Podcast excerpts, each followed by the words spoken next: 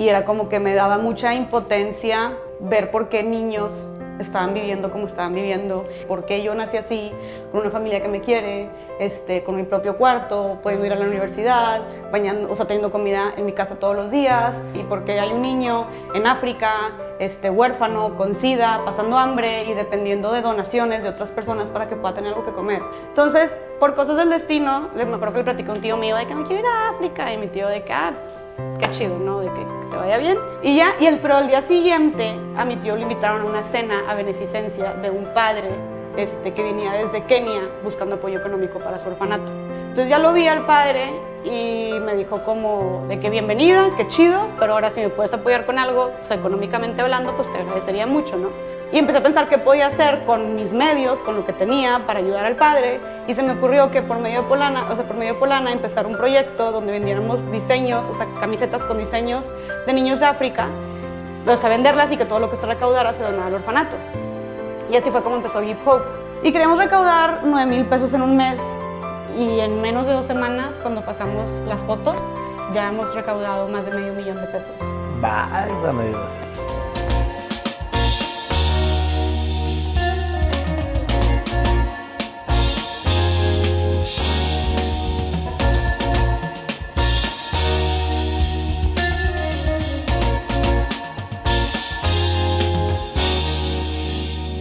Jessica, un honor tenerte con nosotros. No sabes cómo me da gusto porque pues estuvimos ahí viendo fechas y coordinando ahí tu agenda, etcétera, y el tenerte aquí para mí es un gran honor. No, muchísimas gracias por la invitación. También ya que me dijiste que tienes toda una producción y videos en espera y entrevistas, pues me siento honrada de estar aquí. No, mira, Dios pone las cosas por algo y los tiempos son perfectos. Entonces, qué bueno que ahorita ya se dio.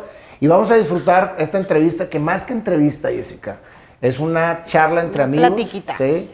Porque mucha gente te conoce, mucha gente te sigue, eh, eres referenciante de las mujeres este, en, muchos sentidos, pero na- nadie sabe quién es Jessica, que hay atrás de esa, de esa mujer fuerte, que siempre está defendiendo los valores y la esencia de la mujer. Platícame, Jessica, desde tu infancia. ¿Cómo eras tú de niña? ¿Dónde naciste? Eh, yo soy de Monterrey. Bueno, yo tengo 25 años. Hola, para la gente que no me conoce, yo hago contenido en redes sociales y doy conferencias y pláticas. Este, y tengo un podcast sobre temas de feminismo, empoderamiento de la mujer, amor propio y derechos humanos. Y bueno, me considero una activista feminista, muy orgullosa. Y la verdad es que creo que siempre he estado metida de alguna manera que más adelante te puedo ir platicando lo, en lo que he estado involucrada en temas sociales, me encanta. Este, me encanta el tema de- del activismo y estar involucrada activamente pues, en, re- en- en temas sociales. En mi infancia, o sea, creo que esto fue desde chiquita. Por eso, te- porque- por eso precisamente Ajá. me gusta, la- me gusta empezar por la infancia. O sea, bueno, ya que, o sea, que estaba más chiquita, más chiquita, la verdad es que siempre he sido como una, una siempre fui una niña muy, mm, pues muy abierta, muy extrovertida, muy social.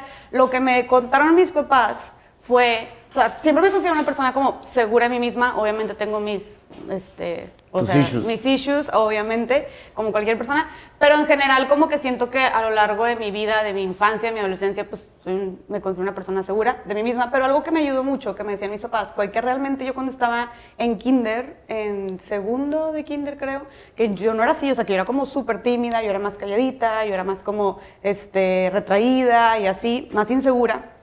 Este, pero que algo que me sirvió mucho fue que tuve que, algo cambió de la SEP, que tuve que repetir año.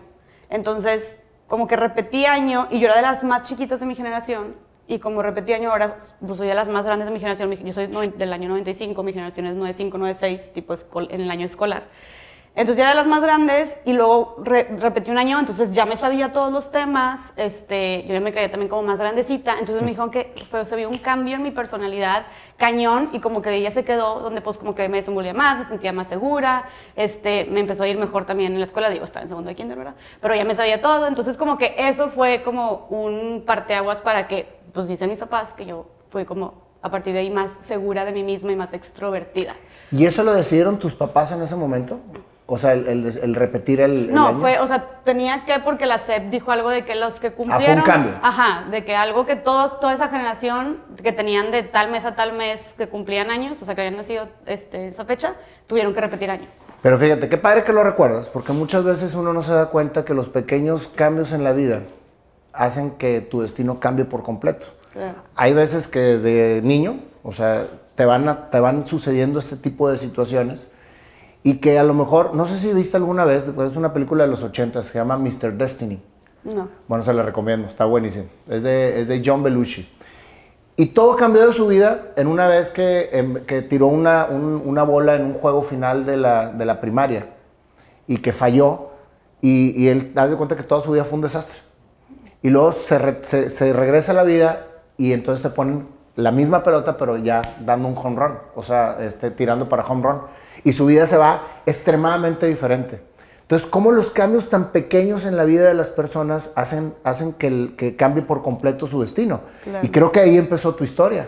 Sí, creo que, o sea, creo que de ahí porque la verdad siento que lo que he hecho, este, o sí, en mi, durante, en mi camino estas han sido herramientas definitivamente como esta parte más como, pues no sé cómo llamarle segura o extrovertida de mí, pues me ha abierto varias puertas. Entonces creo que sí fue como algo que le agradezco a mis papás o a la SEP o no sé, por poner. Pero creo que algo que me, o sea, hablando ya de los temas como sociales y como de esta semillita que se sembró en mí de como ganas de hacer algo con lo que tengo y en donde estoy por aportar de alguna manera, este, literalmente creo que eso es lo que le da sentido a mi vida, este, pues sí, buscar ayudar de alguna manera, literalmente. Este, fue cuando tenía nueve años, o sea, Ok. yo desde que tengo nueve años, ahorita hace mucho que no lo hago, este, porque honestamente me distancié un poquito de, de la religión desde que empecé a, o sea, empecé a cuestionar mucho desde que me metí al feminismo y así. Y quizás ha sido todo un tema, pero desde los nueve años yo iba a misiones católicas, este, en Semana Santa, pueblitos eh, dentro de México, iba mucho a Cuatro Ciénegas y estuve yendo como nueve años seguidos, desde los nueve años, ocho o nueve años seguidos, todas las Semanas Santas, a, a misionar. Y la verdad es que eso, desde que estás, pues tienes nueve años, 10, 11, 12, o sea, te estás desarrollando literalmente y él como que salirte de tu burbuja, salirte de tus comodidades, salirte de, tus, de los lujos, y por lujos me refiero a bañarte con agua caliente literalmente, o sea, este, cosas que tenemos como muy normalizadas las personas que vivimos en una situación pues de privilegio comparado con la mitad de la población de México está en una situación de pobreza. Creo que el salirte de esa burbuja y darte cuenta de lo que realmente está pasando allá afuera, de las necesidades de las demás personas, este, de la posición en la que estás, te hace como desarrollar cierto sentido de no sé, responsabilidad social o un como compromiso moral de estar consciente del lugar en el que estás y de estar como buscando, pues no sé, qué puedes hacer por los demás. Entonces, este, no sé, eso creo que fue algo que a mí me, a mí ayudó mucho y me abrió mucho los ojos y estarlo viviendo de manera constante, por ejemplo, una vez al año, pero luego en verano me iba, no sé, a, este, a Unidos, por ejemplo, este, que era un, un campo de verano para personas con discapacidad y estaba voluntariando, o de que un orfanato, este, de repente, o a un asilo, cosas así como, yo, si tengo hijos, yo dije, voy a meter a mis hijos a todas las cosas sociales que puedan, este, como que porque siento que te sensibiliza mucho y te abre mucho los ojos y te digo, sientes como este, bueno, al menos así me pasó a mí, esta como responsabilidad social, que fue lo que yo creo que me acompañó, porque luego, después de, ya no eran misiones, pero luego me fui un mes a, misi- a, a- a misiones mayas, en la selva, luego a África. y Pero como ¿qué era, que qué era lo que, fíjate qué importante, cuando tú tienes nueve años y empiezas con ese tipo de actividades, es cuando te empieza a cambiar el chip. Tú empiezas a buscar más actividades alrededor de lo que estás viviendo en misiones y empiezas a buscar unidos y empiezas a buscar irte a las misiones de Mérida y a Chiapas. O sea, ¿qué fue lo que sucedió? Que sembraron en ti ¿sí? ese chip de, de solidaridad con lo que ves. Que, no puedes, que no puedes simplemente callar, no puedes no hacer nada. Vas viviendo y lo vas viviendo desde tu infancia. Sí. ¿sí? ¿Qué es lo que a ti te emocionaba mucho pensar en cuando estabas sola, ante todo lo que estabas viviendo? ¿Qué era lo que decías tú? Me siento emocionada porque me visualizo haciendo esto. ¿Cuándo? Cuando eras niña, cuando empezaste a vivir todo eso. Porque tú me dices que a los nueve años fue un parteaguas en tu vida. Sí, o sea, digo, yo no, no, ahorita ya lo que lo empiezo a ver así, un parteaguas que, que como que se prolongó mucho, pero sí, porque empecé ahí a hacer Pero es que sociales, cuando sí. sucede un cambio en tu vida, el tiempo no existe, el tiempo simplemente va fortaleciendo ese cambio. Sí, se fue fortaleciendo, porque luego me fui involucrando en más cosas. Pero todo es por algo. Ahorita ya, ya, ya vimos que el primer cambio radical en tu vida vino cuando te bajaron de año. sí. ¿sí? El segundo cambio viene cuando tienes nueve años. ¿sí? Y tú me dices que del kinder a los nueve tienes pocos recuerdos. O sea, no, no, te acuerdas mucho de lo que viviste, te, platicaban tus papás. Me acuerdo que sí, o sea, que era una niña como muy, me gustaba mucho estar al aire libre, era muy activa, era, todo el tiempo se lo veían regañándome, era muy contestona con las maestras, era muy, como que, también era, no, es que cómo decirlo, y ahorita más porque estoy en contra de todo el tema de los roles y estereotipos de género, no quiero que se escuche mal, pero era como, no sé, una niña no muy tradicionalmente afeminada. Vaya. O sea, yo era de que tengo una, una foto mía que la, tengo en mi celular, pero está muy arriba, me tardaría mucho en enseñártela. Pero yo parecía... Pero me la, mandas para, para ponerla Para ponérsela así, de que vean aquí en pantalla. Este, la foto, pero era una, o sea, estaba yo, tenía que unos, igual, unos nueve años, unos ocho años, y estoy con mi bicicleta, que una bici de que toda negra, este, con unos lentes así que parecían tipo, no sé, de... Terminator. Sí, de Terminator, haz de cuenta, con una como boina para atrás y una, este, unos pantalones negros de camuflajeado y una blusa de manga larga de camuflajeado. Tomboy. Tomboy, eso, eso, o sea, tomboy, literal, de que súper así, de que súper aguada, y todo mi closet era camuflajeado. Y me acuerdo de mi mamá diciéndome, mijita, tienes que ser más femenina y no sé qué. Y de que a mí me encantaba y me encantaba tener de que vestirme toda negro y de que tener los pantalones de que rotos y así. Eras muy tú. Sí, era, la neta siempre fui como muy yo, ajá, como muy auténtica en ese sentido. Era, me llevaba de que boinas en, en primaria y pues nada boinas y boinas brillantes o unas cosas que ya ni existen, pero parecen como egipcia, eran como puras cuentitas que colgaban aquí y me iba así al, al colegio. Me acuerdo que una vez me pusieron frenos de caballo, o sea, literal parecía Saturno yo, sí, Saturno, ¿no? Sí, sí, sí. Este, y me fui así al, o sea, y mi hermana me decía, y qué oso, de que, ¿por qué te vas así? Mi hermana tiene dos, años más chiquita. Porque ya estábamos en secundaria. Y yo de que, la neta me valía que eso también porque a mí me encantaba, la neta como que llamar la atención y así yo de que, ay, bueno, sí, me vale madre, sí, soy súper cool. Y así con mis frenos de caballo, ¿sabes? Obviamente se quitaban y se ponían. Pero sí, como que, o sea, siento que, pues sí, era muy yo. ¿Sabes por qué te pregunto todo esto? ¿Por qué? Porque estoy convencido que cuando somos niños, antes de que nos empiecen a etiquetar, que ahorita lo dijiste, antes de que te empiecen a etiquetar que tienes que ser de cierta manera, que tienes que hacer esto, etc., eres tú. Eres tú por completo. Entonces, cuando eres tú, estás completamente conectada con tu esencia, con lo que vienes a hacer al mundo, con lo que es tu objetivo.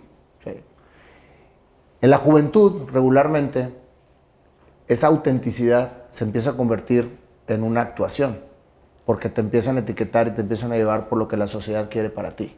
Ahora, Jessica, te tienes que poner esta ropa, tienes que ser así, tienes que pintarte, tienes que modular tu vocabulario, eres niña, tienes que hacer esto, etc. Y entonces te van generando todo una, un papel de actuación en donde te separan de lo que realmente es tu esencia. Y es cuando el joven se vuelve muy rebelde. Así le dicen, es que es muy rebelde, es que es muy contestón que me estás diciendo, ¿no? Es que es muy... ¿Y qué quiere decir? Que tu interior está gritándote que no te despegues de lo que realmente eres. Y lo que vives te está llevando hacia lo que quieren de ti. Entonces, los, los disruptivos son esas personas que precisamente van en contra de la corriente por, por conservar su autenticidad. Y eso es lo que te va llevando. Muchos la perdemos. Yo la perdí por muchos años. Y cuando realmente lo vuelves a conectar, que es por eso que te digo que el tiempo aquí es, esa parte, porque tú puedes conectarlo, yo lo conecté otra vez a mis 46 años. Tú a lo mejor nunca lo perdiste, ahorita vamos a ver. ¿sí? Entonces, eso es precisamente lo que hace que cuando te conectas nuevamente con ese niño que estaba perfectamente hecho con su esencia, vuelvas otra vez a, a tener plenitud y vuelvas a sentirte otra vez lleno. Entonces, mucha gente se tarda muchos años, toda una vida o a veces no lo logra. Pero cuando lo logras, entonces estás en este programa.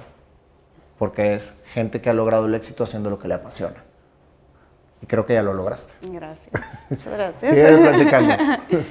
Qué chido, me gustó la, la reflexión de, no nunca lo había visto así, como que esta parte de que es tú y yo gritándote, este, que como que no dejes esa autenticidad, está chido. Este, Entonces, por eso, ¿qué, ¿qué, era lo que, o sea, cuando tú estabas de niña tomboy, que era lo que... De repente me sigue gustando estar tomboy. Pues, de repente estoy así y luego tengo otra faceta completamente diferente. Ahorita viene súper femenina. Sí. Bueno, tradicionalmente femenina, porque estamos buscando cambiar la feminidad tradicional y simplemente que la feminidad sea reconocer a cada mujer en su esencia por completo. Wow, muy bien, muy como padre. sea que ella sea y como decida ser. Pero, pues sí, porque es que la neta, a muchas niñas como que sí es de que es que tienes que ser más femenina, entonces tienes que vestirse así, te tiene que gustar el rosa, tienes que portar así. Y hay muchas que no se identifican con eso y que no se sienten bien con eso y es como en la, en la sociedad el no ser tan femenina te asocia a como, como si fueras, como si fracasaste como mujer. Entonces por eso el como promover, como que eres mujer a fuerza tienes que ser femenina, sino de que pues Y no es- es tu naturaleza. O que la feminidad sea realmente reconocer la esencia de cada mujer y que no haya una feminidad que defina a millones de mujeres como si fuera un sillito, un molde que todas tuviéramos que encajar, sino que millones de mujeres diferentes definen a su manera su propia feminidad. Y eso es lo que Definitivo. es lo que estamos trabajando también desde el feminismo. Pero eso es precisamente, eso es precisamente lo que hacía la niña con las, con, con- con las cuentas en la secundaria. Sí, y con que, las boinas. Que, que te valía completamente. Por eso creo yo que tú nunca perdiste tu esencia. O sea, como que siempre fuiste caminando y, y topándote con pared, ¿no? Porque me imagino que eran muchas las, las situaciones con las que te eh, enfrentabas Sí. de, de- de- de lo que era ser diferente. Sí. O sea, como, como por ejemplo lo que te decía tu hermanito o hermanita. Mi hermana. Hermana que dos años menor que tú. ¿Cómo te llevas eso? Me vale. Y tú decías, pues a lo mejor hasta me, me gustaba llamar la atención. Pero era más que nada ser tú. Sí. Era lo que te nacía hacer. Sí. Yo me acuerdo que mi hija, la chiquita, cuando la llevaba a la- al, a la- al- al- al kinder, sí, siempre se llevaba un, una, un como que un sombrerito, pero no era sombrerito, era un velo, como que un velito. Y se lo ponía. Y, y entonces le decía, mi hijita, está bien bonito tu velito, pero este, ¿no quieres que te peine? Me dice, no, no, no, yo quiero andar con mi velito. O sea, qué padre que ella decía, yo me siento así bien y no me importa. No me importa lo que me diga la gente, no me importa nada. Definitivamente. Sí, siento que es como incentivar precisamente esa autenticidad en nuestras niñas. Bueno, ¿qué era lo que esa niña de nueve años entonces se imaginaba haciendo que te emocionaba, Jessica? Mira, yo me acuerdo que es que nada que ver, la verdad. Te digo, a- eh, como que he ido. Para decirte que me he cambiado tres veces de carrera y sigo estudiando mis 25 años. Qué bueno. He cambiado mucho. Pero de ahí yo pensaba que, de hecho me acuerdo que gané, pero eso fue incluso en kinder. Yo en kinder ya sabía lo que iba a hacer. Yo decía que quería ser paleontóloga, arqueóloga y ecologista. Este, y bióloga también. Me acuerdo que gané un concurso en, cuando estaba en tercero de kinder del Museo Marco, porque era de que dibuja lo que quiere ser de grande. Y pues casi todas las niñas dibujaban de que, de que una bailarina o de que me acuerdo que veterinarias también pusieron mis amigas. Y yo puse una monita con una lupa siguiendo las huellas de los, del esqueleto de un dinosaurio, o sea, un esqueleto de un dinosaurio. Entonces yo decía, yo quiero, yo quiero ser paleontóloga.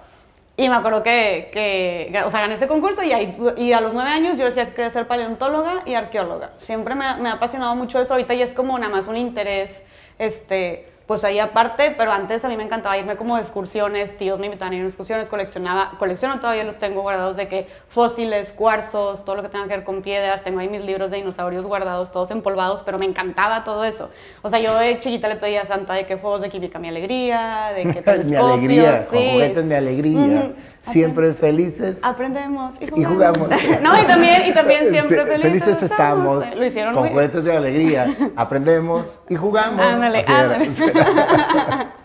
Lo hicieron muy bien para que lo estemos cantando Claro, después de 15 años. Un aplauso a su equipo de marketing. Pero sí, entonces como que todo eso. o sea, a mí me gustaba como que mucho esta parte de la investigación. O sea, me gustaba muchísimo. Y me gustaba mucho como que la naturaleza. Yo quería ser, de hecho, ya cuando fui, de que, de que ya en secundaria y en prepa, ya el bióloga se cambió a ingeniería en biotecnología. O sea, fue como, y de hecho muchas personas me decían de que muchos ingenieros en biotecnología son biólogos frustrados, de que, o sea, querían ser biólogos, pero no, no estoy generalizando, solo algunas personas podrían encajar ahí. Y pues yo fui una de ellas en su momento porque yo me metí a estudiar ingeniería en biotecnología porque no había una carrera, o sea, creo que había una carrera de, de o sea, para ser biólogo, biólogo marino, creo que en Guaymas o algo Sí, sí, así. sí, sí. Este, y ya, y mi mamá, la neta, sí fue de que no, no quiero que te vayas y no sé qué. Y X, como que siento que yo tampoco me quería ir. Al final, como que no me terminó convenciendo y me, me metí a estudiar ingeniería en biotecnología. O sea, Muy nada bien. que ver. Y has cambiado cuatro veces de carrera. Tres veces. Tengo, te digo, tengo 25, sigo estudiando la carrera. Este, me he cambiado tres veces, o sea, sí, no, me he cambiado, sí, tres veces. O sea, he estado en ingeniería de tecnología, luego en creación y desarrollo de empresas y luego en administración de empresas. Ahorita hay una situación con los chavos que entran, es más, yo creo que les hacen tomar una decisión muy rápida de lo que tienen que estudiar. O sea, porque salen de prepa, salen como que todos este, todavía en la plena pubertad, ¿sí? ¿Y ahora qué vas a estudiar? Creo que es una de las decisiones más importantes de la vida, decidir qué vas a estudiar y con quién te vas a casar. Entonces, cuando tomas esa decisión y estás a temprana edad, se vale cambiar de opinión, pero lo, etiqueta la gente como que eres un inestable y no sabes qué vas a hacer. Tú que ya pasaste por tres veces de cambio, ¿qué les dirías a estos jóvenes que están precisamente con esa angustia de decir, estoy estudiando algo que no me gusta y me siento bien frustrado, pero tengo que hacerlo porque a mis papás me están pagando el TEC o, me están, o me están apoyando para la uni o me están apoyando para esto? Es, es, una situación bien compleja. No, pues la verdad les diría que, o sea, yo estuve ahí, o sea, yo estuve en el en el yo super, de que estoy súper segura que quiero estudiar ingeniería y tecnología y veía otras personas cambiarse de carrera de que a los tres años o a los dos años y yo decía de que, ay no, qué feo estar en esa situación, todo el dinero que tiraste y todo el tiempo que tiraste y gracias a Dios estoy súper segura este, de estudiar ingeniería y tecnología. Yo me veía descubriendo la cura del cáncer, haz de cuenta, en el laboratorio ahí yo me veía así de que súper proyectada.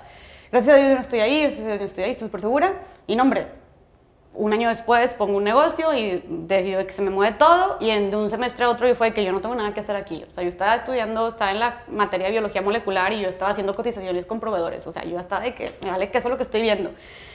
Y pues lo que planeta, lo que les diría es tipo, planeta, que no pasa nada. O sea, de verdad, no pasó absolutamente ¿Cambiaste de biotecnología a qué? A creación y desarrollo de empresas. O sea, tuve que volver a llevar casi todo. O sea, perdí un año y medio en el TEC mi papá obviamente fue de que, como que, pues, o sea, de que nada barato el TEC y deja tú, después me volví a cambiar de carrera. Obviamente, ahí ya me cambié no solo de carrera, sino de universidad y yo le dije, mi papá, gracias, tú hasta aquí llegaste, yo me pago ahora mi nueva carrera en mi nueva universidad.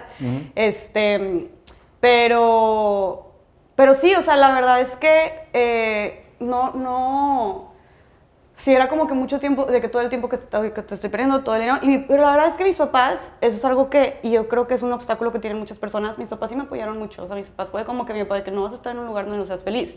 Y si no te vas a dedicar a esto, aparte la carrera de tecnología era muy pesada, como para este, estar donde realmente te tenía que apasionar, donde era, yo creo que las ingenierías más pesadas y aparte en el TEC, entonces sí era completamente infeliz ahí a mi urgía que se acabara el semestre. Mi papá sabía eso mi papá que pues no pasa nada, te cambias, o sea, prefiero que pues se perdió esto, ni modo, son cosas que pasan, pero creo que estás también muy a tiempo de, si no tomas una decisión, que vas a estar infeliz por el resto de los siguientes cuatro años y luego quién sabe qué va a pasar después, y, ¿no? Y luego lo que sucede es, es que se gradúan de una carrera que no les gusta, empiezan a trabajar en un lugar que no les gusta y se vuelve un círculo vicioso, que no hace que verdaderamente te realices. Pero sí, o sea, yo creo que justo les diría que no pasa nada a las personas que están como también, tienen como mucho miedo de tomarla de, de que voy a elegir qué estudiar porque no manches, tipo, es algo muy importante. Que, ok, sí, sí es una decisión muy importante, pero a final de cuentas, si tú decides, este, darte un paso para atrás y considerar todas tus opciones otra vez, o sea, puede pasar. A lo que voy es que no vas a, este, pues no vas a fracasar en la vida, no significa que no vas a encontrar un buen trabajo, qué tienes si te gradúas después de tus amigos o no. La neta en carrera cada quien va a su ritmo.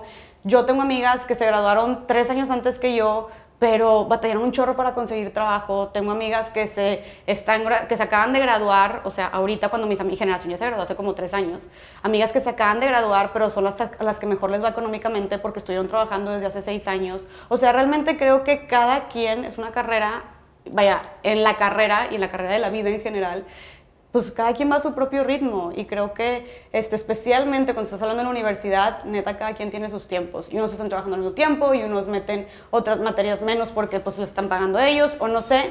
Entonces como que yo no me detendría porque algo que me detenía a mí mucho era que es que no me voy a graduar con mi generación. Cuando a final de cuentas, neta, hay gente de mi generación que se sigue graduando, gente que no, gente que se graduó hace cinco años, digo, ya cada quien va a su ritmo. Y creo que sí, o sea, como que para tomar la decisión de qué carrera vas a estudiar, considera todas tus opciones, investiga todo lo que puedas sobre el campo de trabajo, este, si puedes ir a ver clases presenciales, ve, a hablar con el director de carrera, o sea, sí, haz tu, haz tu chamba porque no es cualquier cosa, pero realmente si a final de cuentas no te, no te gusta y no te sientes cómodo, no pasa nada. O sea, cámbialo. Yo me cambié tres veces y neta en mi vida profesional no me ha afectado nada, de hecho al contrario, como mi vida profesional fue cambiando, también decidirme cambiando de carrera. ¿Qué quieres cambiar tú del mundo? Ay, qué cañón está esa pregunta. Este, ¿qué quiero cambiar del mundo? Pues quiero hacer un mundo más justo Y específicamente quisiera cambiar, quisiera, o sea, hablando utópicamente, de que neta... Como lo quieras hablar. Este, quisiera eliminar todo tipo de violencia que hay contra la mujer. Quisiera eh, empoderar y darle herramientas a las personas que viven en la pobreza. Y quisiera eliminar todo el tema de, de trata y abuso sexual infantil. Son, son ¿Qué te llevó, que me, que, ¿qué te llevó a, a, pensar que tú quieres este, contribuir a ese cambio? ¿Qué es lo que ha evolucionado? Vamos a regresarnos a, a otra vez a, los, a las épocas de misiones. Tú dices, a los nueve años empecé a ir a misiones, estuve nueve años más o menos consecutivos buscando diferentes tipos de misiones, unidos, etcétera. Tú veías algo ahí que te movía y aunque estabas muy pequeña, te estabas dirigiendo por ahí. Sí. Creo que por ahí precisamente empieza a, a despejarse un poco la respuesta de por qué estás queriendo hacer eso por el mundo. Porque la base que te hizo cambiar tu manera de pensar y ver las, las cosas que veías te fueron construyendo una causa, una causa. O sea, quiero yo contribuir para esto. ¿Empezó ahí esto? Sí, yo creo que sí. La verdad es que también creo que la sigo moldeando, o sea, lo sigo... Lo Todos los días lo tenemos Sí, lo sigo descubriendo. O sea, ahorita como que... Em, porque no te, o sea, no te conté lo pasado, pero ahorita estoy como con el feminismo, pero antes estaba este, apoyando un orfanato en Kenia, estaba antes dando emprendimiento, digo, eh, conferencias de emprendimiento social para los jóvenes y te digo, ahorita estoy con el tema de las mujeres y a ver, no estoy diciendo que es como que estoy divagando entre cada tema, o sea, cada uno me lo tomo muy en serio, pero como que siento que mi vida ha dado muchas, o sea, una puerta abierto otra puerta y como que mi camino me llevando a diferentes pues, oportunidades y esta, o sea, he, tomado todas, o bueno, los, las que, la, la, mayor, la mayor parte, y neta sí ha dado muchos cambios, o sea, yo la verdad siento que sigo descubriendo mi causa, pero en general pues no sé, yo creo que algo que me mueve, y me dijo mi psicóloga eso, algo que me mueve mucho es como la justicia. Entonces, pues no sé, cuando tenía 19 años empecé un proyecto este, que apoyaba un orfanato en Kenia a través de la venta de unas playeras y era como que me daba mucha impotencia este, ver por qué niños estaban viviendo como estaban viviendo y porque yo nací, era lo que te decía, y justo eso me, también cuando estaba chiquita de misiones pensaba eso, de que por qué yo nací así, con una familia que me quiere, este, con mi propio cuarto, pudiendo ir a la universidad, bañando, o sea, teniendo comida en mi casa todos los días, este, con mi propia cama, bañándome con agua caliente, y porque hay un niño en África, este, huérfano, con sida, pasando hambre y dependiendo de donaciones de otras personas para que pueda tener algo que comer. Eso es algo que me daba mucha impotencia, me sigue dando mucha impotencia, y que yo me preguntaba siempre el, como el por qué, o sea, el por qué, por qué, por qué, qué hizo, qué hice yo, qué hizo él, por qué él está así, por qué yo estoy así, qué dejó de hacer él, qué, qué dejé de hacer yo, para que pues sus preocupaciones sean esas y yo esté los fines de semana saliendo al antro con mis amigas, por ejemplo. O sea, era algo que me, me, me hacía muy injusto a veces, decía, ¿por qué? Este, y la verdad es que fue algo que me quebró mucho como durante, y, no te tienes que ir hasta África, ¿eh? o sea, obviamente sabemos, porque también cuando empezamos el proyecto, obviamente siempre hay gente que habla y dice, ¿por qué se van hasta África? Para este ejemplo ni siquiera tienes que ir hasta África, o sea, simplemente sales de aquí y, y vas a cualquier Oxxo farmacia y ves a la señora tirada con el bebé pidiendo limosna y luego llegar al señor o a la familia en su carro último modelo y bajarse a comprar unos cigarros y dices, ¿por qué esas desigualdades tan grandes y esos contrastes tan blanco y negro que tiene la vida? Qué injusto, o sea, porque, y esto pues hablando pues si de religión o no, más allá, lo que, lo que quiera cada quien, pero pues bajo qué términos y condiciones se dicta cómo y dónde nos toca vivir. Entonces, no sé, era algo que me frustraba mucho y que intentaba este, como averiguar el por qué. Y luego fue como que, ok, la neta nunca voy a saber el por qué. Tal vez cuando me muera sea lo primero que le pregunte a Dios o al universo, no sé, de qué, por qué me tocó a mí así. Pero estando en esa posición, o sea, lo que yo concluí es, pues está medio trillada la, la frase, pero pues no es el por qué, sino el para qué. Entonces, estando en esta posición, me siento con la responsabilidad de hacer algo. De hacer algo con los medios que tengo para ayudar a esas personas, apoyar a, esas causas este, que, no lo, que no lo tienen. O sea, Y de hecho esa, esa fue parte de mi primera conferencia que se llama Haz lo que puedas con lo que tengas. Haz lo que puedas con lo que tengas. Que es una frase de Theodore Roosevelt que dice, haz lo que puedas con lo que quieras, con lo que tengas y donde estés. Y pues ya, o sea, como que eso es lo que intento incentivar también como a los chavos o a las personas en general, de que siento que todo mundo este, tiene, puedes ayudar de alguna manera, ¿me explico? O sea, tienes algo, no tienes que hacer nada extraordinario para ayudar, no tienes que ser millonario, ni tener cierta edad, ni haber tenido un título. O sea, realmente estés en donde estés, hagas lo que hagas y tengas lo que tengas, busques a tu alrededor cuáles son tus medios, qué, con qué es lo que cuentas para poder ayudar a los demás. Y no siempre tiene que ser a través de algo económico, puede ser también de que, no sé, donando tu tiempo, por ejemplo, yendo de voluntario, o este, donando tu ropa. Eh, no sé, de que siendo amable con las personas, escuchando a quien lo necesita, ¿sabes? Pero como que tener esta semillita de haz lo que puedas con lo que tengas para, para los demás. Acabas de mencionar algo muy importante.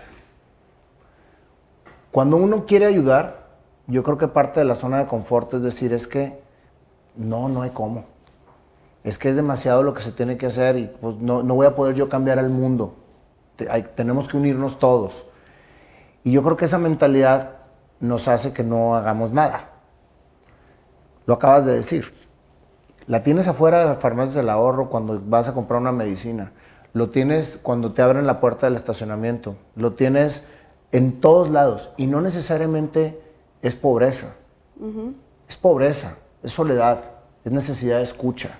O sea, yo creo que todos nosotros podemos contribuir al mundo estando atentos de lo que el mundo necesita de nosotros. Si tú realmente te pones a con claridad vivir cada segundo de tu vida, te topas con diferentes situaciones alrededor que te están continuamente hablando para que puedas contribuir y crecer.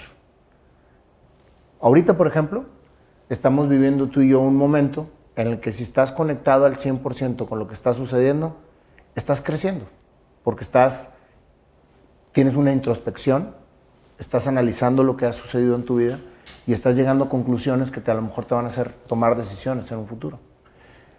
Tú y yo estamos contribuyendo ahorita a la gente que nos están escuchando porque a lo mejor hay gente que se conecta con esa niña que era tomboy, ¿sí? Y que le encantaba ir a misiones y que estaba viendo necesidades y que de esas necesidades empezó a tomar decisiones en su vida para contribuir. Entonces, eso es precisamente lo que nos toca hacer a cada uno en el mundo y cuando lo descubres, cuando lo tienes claro y cuando lo vives constantemente, entonces estás generando pequeños, grandes cambios alrededor de lo que te toca vivir. Sí. Te volviste comunicadora social. Sí. ¿Qué fue lo que sucedió? Que creíste en tu proyecto y empezaste a hacerlo grande. Platícame esa parte de tu vida. Em, pues es que todo, o sea, porque muchos me dicen, ¿cuándo, ¿cuándo decidiste empezar a hablar de esto en redes? O sí, la verdad es que no no lo decidí, fue como que de repente que a la madre de que ya estoy aquí, de que, oh, de que y ¿Cuál fue tu primer, tu primer eh, encuentro con las redes? ¿Cómo empezó esto, Jessica? Em, empezó, la verdad, y esto te lo voy a súper resumir, empezó porque yo necesitaba dinero, o sea, empezó como empiezan muchas cosas de que necesitaba dinero, tenía 16 años, digo, yo siempre, o sea, siempre mis papás fueron como que, ¿quieres esto? Va, échale ganas, ponte a jalar, ráscate, o sea, no, no ráscate con tus propias uñas, ¿verdad? Tampoco me abandonaban, ¿verdad? Obvio no, pero si eran como muy de que... Te la pues, ponían en... De que ponte a trabajar, ¿sabes? Entonces yo estaba en secundaria y daba asesorías a niños este, más chiquitos o de que organizaba eventos. Y todo eso para tener la mitad. Ajá, para tener mi, mi, ahí mi, mi dinerito. Y luego ya empecé carrera y precisamente, y fíjate cómo todo se relaciona, yo quería irme de misiones a Misión Maya, un mes a la Selva Maya, que te vas en medio de la selva, no hay comunicación, casi que duermes al aire libre, una hamaca. Está fregoncísimo. Y yo necesitaba dinero para eso y mis papás fue como, digo, no era mucho, pero pues en ese momento yo no tenía nada ahorrado y mis papás fue como que, ok, pero pues claro que puedes irte un mes, pero pues tú te lo pagas. Entonces ahí fue cuando empecé, estaba haciendo diferentes cosas, literalmente iba, por, iba con el, o sea, empezando carrera, iba en el TEC, este, con una cajita de galletas, este, esas de... al TEC. Ajá, luego supe que me decían la niña de las galletas. La niña de las galletas. Ajá. Porque iba por los pasillos del TEC vendiendo con mi cajita de galletas, galletas. Para irte a Misiones a Maya, ajá, a, la Selva Maya. Ajá, para dinero a, a, Misión Maya, este, sí, un mes a la Selva Maya. Y yo iba a ir a las de Costco de chispas de chocolate grandes, ¿sacas cuáles? Sí, sí, Están delis. Obviamente se me vendían súper rápido, los vendía a 10 pesos cada galleta. y iba por todas partes de que, oigan, quiero una galleta, hola, oigan, quiero una galleta, Oye, una galleta. a ver, en ese momento, y quiero que me, que me lo contestes de neta, Ajá. tú estando en el TEC y vendiendo galletas, Ajá. ¿no era un estigma social? No, la neta sí, o sea, si estoy sincera, sí, sí me daba, al principio sí me daba medio pena, este, pero luego ya me valió queso. O sea, vendía mi paquetito diario y con eso era muy feliz. Entonces yo era de que quiero vender otro paquete mañana. Y ya, entonces iba preguntándole a todo el mundo. Fuiste agarrando confianza, pero te Sí. aventaste la primera vez. Ajá, pero sí, obviamente sí me dio pena, pero fue que, pues, ¿qué? Pues quiero tener el dinero rápido, pues bueno. Entonces, este... Y luego estaba organizando eventos, de que vendía boletos de conciertos, o de que esos que... Eventos en, en antros y de que yo moviendo de que boletos y mesas y así. Le ayudaba a una amiga con su negocio de comida y me daba cierta comisión. Te digo que le daba asesorías a niños de secundaria. Entonces yo estaba así como que de todas partes intentando juntar como dinerito. Y... hasta que hubo un punto en el que ya fue como que estaba también estudiando ingeniería en biotecnología y fue como que, ok, me estoy distrayendo mucho, este, mejor ¿Y, hago... y tú siempre todo eso era con la causa para irte a misiones? Para, o, para, o para diferentes causas que tenías necesidad de lana. Sí, como que no, en general, desde siempre cuando tenía, sí, tenía necesidad de lana, de que tenía un objetivo, me acuerdo de que cuando estaba en prepa tenía un novio y de que iba a cumplir años, le quiero comprar su regalo, entonces me ponía como a hacer más cosas para recaudar. O sea, en general sí hacía cositas, pero cuando quería un objetivo en común me ponía a hacer más cosas, ¿me explico? Entonces, por ejemplo, esa vez me puse también, igual me moví más y ya, de que para comprar unos lentes. Este, y luego, ahorita en, mi, ahorita en, vez en carrera, pues tenía mi objetivo de misiones. Entonces fue como que voy a hacer más de lo normal, me explico, lo de las asesorías siempre las daba, pero ahorita era como que voy a hacer más. Entonces, por eso me empecé a mover más. Y luego fue como que, ok, ya estoy, o sea, como que estoy haciendo muchas cosas, quiero hacer una sola cosa que me deje dinero y no muchas donde me distraiga. Y se me ocurrió, vi que en un grupo de Facebook estaban preguntando mucho por playeras personalizadas y así. Y yo dije, ay, pues, ¿por qué no empiezo? O sea, ¿por qué no vendo playeras? Ojo, aquí la idea era como de que nada más mientras, yo me quería ir en seis meses a Misión Maya, que nada más mientras junto mi dinerito para irme a Misión Maya y ya, que eran como 15 mil pesos. Entonces yo que no, pues vendo aquí entre mis amigas entre mi familia unas playeritas, no sé qué, y bye. Entonces, ahí sí fue como empecé mi negocio. Este, que en ese momento yo creí que iba a ser algo como muy temporal, pero me trajo muchos cambios en mi vida. Pero era, era una marca de ropa que se llamaba Polana. Ay, me da mucha nostalgia. ¿Polana? su nombre. Sí, Polana. Está bien bonito, ¿verdad? Yo amo el nombre. Mi hermana me dice que no le gusta. Pero ¿Y por me qué gusta. Polana? Este, no sé. O sea, la neta estaría chido que hubiera una historia chida. La verdad es que estaba nada más balbuceando de que molonga, murunga, burunga, polunga, polanga, Polana. polana. Y yo, ah, está chido, lo anoté. Polana. Y de repente fueron como que varios, porque muchos dicen que, ay, es por la lana, ¿verdad? Y yo, no. Ah, pues sí, ve por Polana. ¿Por qué Polana? por, por, por lana. Pero no, entonces ya me gustó al final ese y ya. Y empecé, obviamente yo no sabía, no tenía idea de nada, de que pues, que si telas, que si tipos de impresión, que si proveedores, que si, aprendí muchísimo. Tú querías ir a misiones y entonces empezaste eso para, para, para completar tus 15 mil pesos. Ajá. Fíjense cómo cuando tienes una idea y esa idea va a fructificar en algo positivo para el mundo, las cosas empiezan a dar alrededor para que lo logres. Sí. Además hay que tener y lo fe. que- y lo que llega, lo que lleva después, o sea, neta está muy cañón como cada cosita, cada cosa nueva que haces, o sea, de verdad, como yo también digo, haz, hazlo con todo el corazón y, y da lo mejor de ti en lo que hagas y con la gente que conozcas también, porque nunca sabes a qué te va a llevar eso. Y eso fue como el inicio de como esta nueva vida para mí.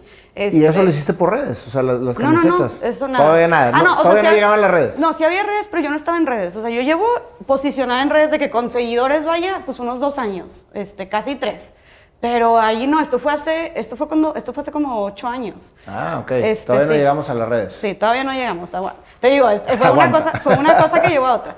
Pero en ese momento, pero sí me moví en redes, que en ese momento, o sea, la verdad era, no era muy común tener seguidores en, o sea, lo de los influencers todavía ni siquiera era como que oficialmente influencers, había muy poca gente que tenía muchos seguidores y ni siquiera los negocios, ahorita ya todo, todo negocio está en Instagram. En ese momento Polana estaba en Instagram y tenía 11 mil seguidores, y era como muchísimo, hace 8 años, entonces estaba como que bien orgullosa.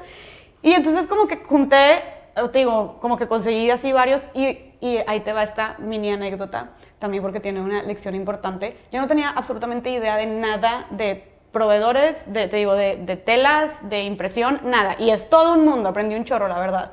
Pero yo en ese momento le hablé a un chavo que en su momento se, se puso, era un chavo como random, o sea, eh, eh, no, no, no estudiaba en el TEC, pero era un chavo que tenía como su marca de ropa, que era como ropa vintage, de que segunda mano, y él la arreglaba y luego le iba a vender y tenía su marca, y no sé cómo consiguió una vez este, ir al TEC. Entonces, este, a vender ahí en un pasillo. Se puso a vender en el TEC y yo ahí me lo conocí, y yo que, ay, qué padres todas tus cosas, está súper cool, no sé qué, y de que sí, ay, sí, ay, me gustó esta, bla, bla. De que le dije, oye, neta, me gustó mucho, pásame tu contacto, luego te voy a pedir otra cosa. Ay, sí, ok, bye. Luego vuelvo a ir al TEC y me lo vuelvo a topar. Y lo pusieron en una tipo esquina de que donde neta no vendía, un pasillo donde nadie pasaba, o sea, estaba de que casi telarañas ahí, tipo, nadie pasaba por ese pasillo. Y estaba de que todo solo, de que así, tipo, sin vender nada. Y le dije, oye, ¿qué onda? Tipo, porque estás aquí? Obviamente aquí nadie te va a comprar, no sé qué. Y él, no, pues es que como no soy del TEC y vengo con un permiso de un grupo estudiantil, pues fue donde me dejaron estar. Y yo, no, hombre, pero no se vale, tipo, tú estás, o sea, ah, porque aparte le cobraron una renta. Te digo que yo soy como muy justiciera. Sí, sí, sí. Y yo, no se vale, o sea, si tú estás pagando una renta, de que, ¿por qué ¿Qué vas a ponerte ver, aquí? y te Sí. Ah, yo, yo, yo pasando un guardia, y yo, a ver, amigo, pero ¿por qué no lo deja ponerte en otra parte? No sé qué. Y, y el chavo casi de que no, de que no, no estoy diciendo nada. Y yo de que no, la neta no, pues nadie pasa. Entonces dije, no, mira, deberías de ponerte aquí. Y, y ya, como que, literal, luego sí le dije, no, pues sí te puedes poner en este otro pasillo. O sea, el guardia como que sí lo dejó y fue de que, ah, de que, ok, qué chido. Yo sí, aquí pasa mucha más gente. No me acuerdo, creo que era Aulas 1. Y ahí de que, pues tenía una cajota gigante. Y yo de que, ay, oye, yo te ayudo, no sé qué. Entonces, como que lo ayudé a, a cargar. Y él me dijo como que, oye, qué linda, pero ¿por qué me ayudas? Y yo, no, pues porque tienes un chorro de cosas. ¿Cómo vas a pasar del TEC al otro lado? O sea, X, yo voy para allá, tengo clase, te ayudo. Entonces ya lo ayudé y puso todas sus cosas y él me dijo, oye, neta, muchas gracias, tipo, qué linda, porque ya estoy en un lugar donde pasa gente y pues gracias por ayudarme en muchas cosas, no sé qué, yo, ay, sí, que te vaya bien, bye. Ojalá y ahora, ojalá y ahora ya vendas mucho. Y ya pasaron meses y luego le, yo le hablé a este chavo y le dije, oye, es que quiero empezar esto de playeras, pero la neta no tengo idea de que a dónde acudir. O sea, le dije, ¿puedes ser tú mi proveedor? Porque dentro le iba a decir, pásame tus proveedores, porque hay gente muy descarada que me llevan a, a pedir a mí eso y yo, a ver, o sea, es- no es así, ¿verdad? Pero entonces yo le dije, ¿puedes ser tú mi proveedor? Y me dice, mira, la neta, no puedo ser yo porque si traigo un chorro de trabajo, no sé qué, bla, bla. Me dijo, pero neta, fuiste tan buena onda conmigo. Y me dijo, "Y no sé por qué fuiste tan buena onda conmigo, ni te conocía. Me dijo que te voy a pasar tipo Todo. todo. Entonces fue que me dijo, neta, estos son proveedores de que los mejores de Monterrey en calidad y un preciazo que no vas a encontrar tipo nada así. ¿Te fijas como una buena causa te trae a otra buena causa? Es lo que te decía de como dar, de que con las personas que conoces y con las cosas que haces, las acciones que haces, de que neta hacerlo de corazón y ser buena onda y ser amable en general es súper importante. O sea, nunca sabes, porque siento que ser amable por el hecho de serlo, de ser buenas personas y que nunca sabes los problemas con los que cae otra persona y amabilidad puede ser la mejor manera de apoyar a alguien en un momento difícil. Tanto también si lo quieres ver de la parte egoísta, de que pues tú nunca sabes si esa persona luego te puede abrir una puerta o si esa acción luego te puedan hablar porque les Pero sacas. no te necesitas ni meter en ese tema. Con que seas buena, Sí. o sea, con que hagas lo que te toca hacer como ser humano, con colaborar todos entre todos, se empiezan a lograr grandes cosas. Sí. A mí toda mi vida, Jessica, toda mi vida me ha ido de esa manera en el sentido de, de la colaboración con las personas. Trato siempre de, de- de poder apoyar cuando, cuando, cuando estoy en situaciones de hacerlo y, y- y te vienen muchas bendiciones después. Pero no lo hago porque me vengan las bendiciones, lo hago porque es mi esencia hacerlo de esa manera. Yo creo que si todo el mundo pensáramos así, tuviéramos un mundo más de colaboración. Y creo que cada vez más vamos hacia ese camino. O Sí. sea, cada vez más la gente se sube a colaborar y logran grandes cosas y los que no se quieren subir a ese, a ese tren de colaboración se quedan estancados. Claro. Porque ya estamos en un mundo de colaboración. Claro. Esto que estamos haciendo tú y yo ahorita es una colaboración. O sea, para ambos y para la gente que nos está escuchando. Claro. No, y es algo que también promueve mucho el feminismo, digo, viéndolo de la parte de, la mujer, de las mujeres por el tema de la sororidad, de la hermandad y del apoyo entre mujeres, de dejar de vernos como competencia y vernos como compañeras y echarnos una mano y apre- aprender a aplaudir nuestros méritos, etcétera. Es algo que sí se está promoviendo mucho y creo que sí se está haciendo más conciencia sobre esto. Pero sí, o sea, eso fue algo como que te digo, que, o sea, como que era una lección entre paréntesis, pero entonces me dio los contactos que te juro en mi vida hubiera llegado ahí. O sea, Y llegué ahí. empezaste tu negocio. Empecé así, luego, luego, o sea, junté el dinero, la verdad, rápido. Al principio fue entre mis, y mis amigas por apoyarme, sí, dame esta blusa, y otras, mis primas, sí, yo te encargo dos, y no sé qué. En tres meses, mm, dos meses, había juntado el dinero. este, Para tu- tu- para tu irme. Misión Maya. Ajá, para a Misión Maya. Fui a Misión Maya, fue una experiencia increíble, que, que nunca se me va a olvidar, que también, tipo, fue un parteaguas en mi vida. Y regresé y me seguían pidiendo, o sea, me empezaron a, como que se empezó a correr la voz, y me empezaban a pedir ya muchas más de que playeras y más de que, oye, luego voy a ir a despedir soltero y tengo no sé qué cosa de, de mi familia. De que, entonces, así fue como que, ok, ¿sabes qué? Le voy a poner un nombre, voy a hacer redes sociales porque esto no lo había dicho hasta después. Este, ya lo voy a hacer más chido, este, voy a empezar a publicar que vendo esto, no sé qué, y, y vamos a hacer redes sociales de Polana, o sea, y los publicaba en mi Instagram personal, pero yo, tenía, yo no tenía followers, o sea, tenía los followers, vaya, normal, era mi red personal y ya. Entonces, así es como empecé Polana, y la verdad es que pues me empezó a ir muy bien. O sea, la verdad es que empezó a crecer, me da a mí mucho gusto, como se sentía, te juro, súper bonito y te digo, me da mucha nostalgia, pero pues ir por el TEC y literalmente ver gente con playeras que tú sabes que hiciste, aparte atrás tenía la marca de Kepolana. Entonces, no sé, me acuerdo que una vez alguien me, tipo, le, a, a, alguien pasó enfrente de mí en la puerta y venía la marca de Kepolana y yo, ¡ah, de qué, qué emoción! Entonces me sentía muy bien. Este, luego, también estando, la verdad que aproveché mucho estar allá en el TEC, entonces también yo como que siempre he sido muy, justo eso, como ser amiga de todo el mundo y ser buena onda con todo el mundo, y cuando estaba antes en prepa, este, pues la verdad, yo me, pues yo me, yo me iba bien con todo el mundo, y yo tenía como mi grupo de amigos que eran como más nerds, pero pues de que yo te llamámonos al antro y no sé qué, y yo sé que es que nunca he ido a un antro, y yo no pasa nada, está súper chido de que neta ven, y dice que venían, y que vamos por unos perlas y no sé qué, y así, y luego muchos de esos amigos resultó que eran este, presidentes en su, o sea, presidente de carrera, uh -huh. de su carrera, entonces fui al TEC, o sea, cuando ya estaba en el TEC con Polana, les dije, oye, invítenme a una de sus juntas de presidentes de carrera, estaban todos los presidentes de todas las carreras ahí, que se juntan creo una vez al mes, entonces me invitaron, y dije, para ofrecer lo de Polana, porque ya se venía invierno y todas las carreras pedían sudaderas de que para toda la carrera. Entonces estábamos ahí en la junta y ya yo fue de que, oigan, nada más me vengo a presentar, de que yo tengo esto, y llevé varias muestras en la calidad, precio excelente, no sé qué. precio excelente, llévele, Mejor, llévele, llévele, llévele, llévele. llévele, dos por uno. Y de que, y me acuerdo que ahí, eso es otra cosa, como decir que sí a todo, a las, a las oportunidades que te presenten y luego ya ves cómo le vas a hacer. Porque también una persona de que, oye, ¿y, y haces bordado? Y yo no hacía bordado, ¿no? Y yo, claro, claro, bordado 3D también, de todo, de todo. Y de que, ah, yo voy a querer, y obviamente salí yo fue de que urgen proveedores de tipo de bordado y a, a buscar proveedores de bordado. Pero eso también me abrió mucho las puertas en el TEC porque me, me, acuerdo que ese invierno me pidieron como 20, 20 carreras diferentes del TEC, me pidieron todas las sudaderas para sus estudiantes, ¿no? Buenísimo. Entonces, y luego me di como proveedor, este, de alta como proveedor del TEC este, oficial, o sea, hay una lista gigante, ¿verdad? Pero ya me, estaban buscando mucho de carreras y luego también para, y lo padre era que era personalizado, entonces era camisetas, gorras, sudaderas, de lo que quisieran, desde una pieza hasta muchas, y en ese momento estaba muy de moda como lo personalizado. Y luego saqué trajes de baño también, y saqué como crop tops y luego vestiditos. ¿Y tú sea, diseñabas? No.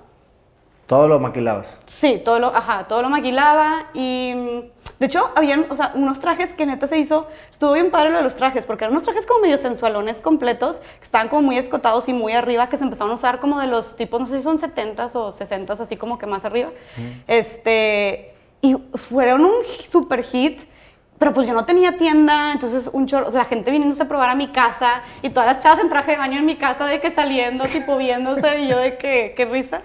O sea, Polana lo dejé en pausa y ya nunca lo volví a retomar, porque la verdad fue cuando me empecé a meter a redes y cuando empecé a dar conferencias y al mismo tiempo como que hubo un super boom de todo lo personalizado, como por dos años que todo el mundo estaba pidiendo cosas personalizadas y luego ya no, o sea, de verdad sí vimos la super baja en ventas y siento que pude haber hecho algo más para pues reinventarte y sacar tus propios diseños o algo, de repente se sacaban nuestros propios diseños, buscar darle otro giro, pero yo estaba muy concentrada en redes y en mis conferencias. ¿Cómo empieza redes? Temas.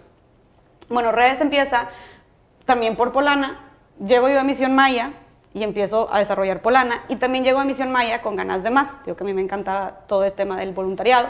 Siento que todos, o sea, todos misioneros de que como que en algún punto de que me quiero ir a África. Entonces yo fue como que me, me pasé increíble en Misión Maya un mes, me, me, quiero ir ahora a África. Entonces, por cosas del destino, me acuerdo que le platicé a un tío mío de que me quiero ir a África y mi tío de que, ah, qué chido, ¿no? De que, que te vaya bien. Este, a ver, ¿cómo le haces? Y ya, y el, pero al día siguiente a mi tío le invitaron a una cena a beneficencia de un padre este, que venía desde Kenia buscando apoyo económico para su orfanato. Entonces, este, el padre como que ¿verdad? le urgía apoyo económico y le dijeron, aquí en Monterrey hay gente que seguramente te puede ayudar. Hicieron una cena, invitaron a mi tío y mi tío fue como, oye, mi, sobrina quiere irse, de hecho, de, de, voluntaria África, puede hablarte. Claro, yo me regreso a Kenia pasado mañana, dile que la puedo ver mañana. Entonces ya lo vi al padre y me dijo como de que bienvenida, que chido, pero ahora si me puedes apoyar con algo, pues, económicamente hablando, pues te agradecería mucho, ¿no? De que, pero sí, bienvenida es el siguiente verano para que tengas de voluntaria al orfanato. Pero cuando me dijo lo del apoyo económico, yo fue de que, eh, de que, este, y yo fue como que, ay, padre, pues tengo, tenía, te digo, 18, 19 años, le dije que pues estoy empezando mi negocio, pero pues es para mis chicles ahorita apenas, de que, pero pues déjame ver qué puedo hacer. Este, y empecé a pensar qué podía hacer con mis medios, con lo que tenía para ayudar al padre. Y se me ocurrió que por medio de Polana, o sea, por medio de Polana empezar un proyecto donde vendiéramos diseños, o sea, camisetas con diseños de niños de África, o sea, venderlas y que todo lo que se recaudara se donara al orfanato. Y así fue como empezó Give Hope, que fue un proyecto social que tuvo, la verdad, sí, pues tuvo muy buena respuesta también en su momento. Give Hope. Give Hope, ajá, como dar esperanza. Okay. Este, que digo, se me, se me, ocurrió, pero fue de la mano de un grupo de amigos, este, que hicimos todo en equipo y estuvo súper chido y empezamos a, vender playeras, hicimos un vidito casero, los, los diseños los hicimos nosotros, casi que en Paint, o sea, súper X, pero estaban padres las playeras.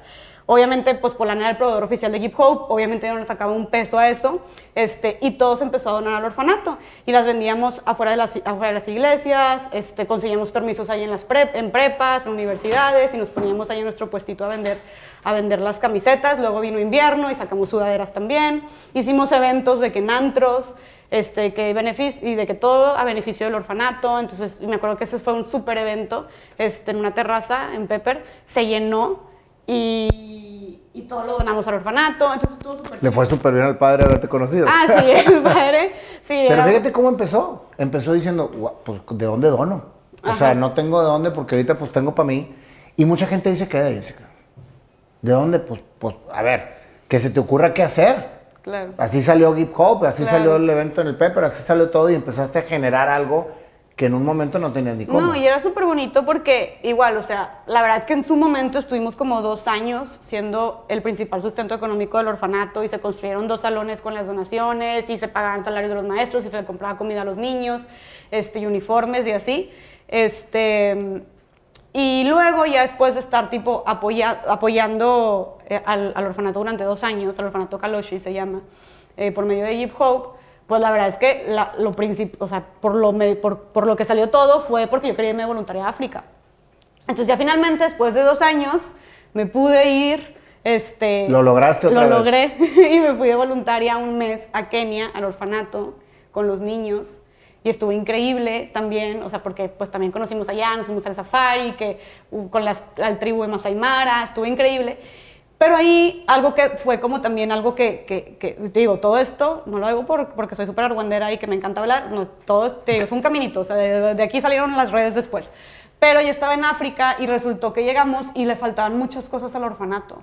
Este, y que los niños estaban, los colchones de los niños estaban como súper rotos, de que súper apestosos, les faltaba mucha comida, este, faltaban muchas cosas, ¿no? Eh, ropa y así, o sea, muchos estaban descalzos, el, orfanato también tenía deudas. Entonces fue como que, ok, dentro de lo que pudimos habíamos estado apoyando Give Hope, pero faltaban muchas cosas también por hacer. Todo el tema de los colchones, cómo estaban viendo los niños, este, las condiciones en las que estaba el orfanato. Entonces dijimos, oigan, pues, tenemos que hacer algo con esto. Dijimos, hay que comprarle un colchón, mínimo colchones nuevos a cada niño.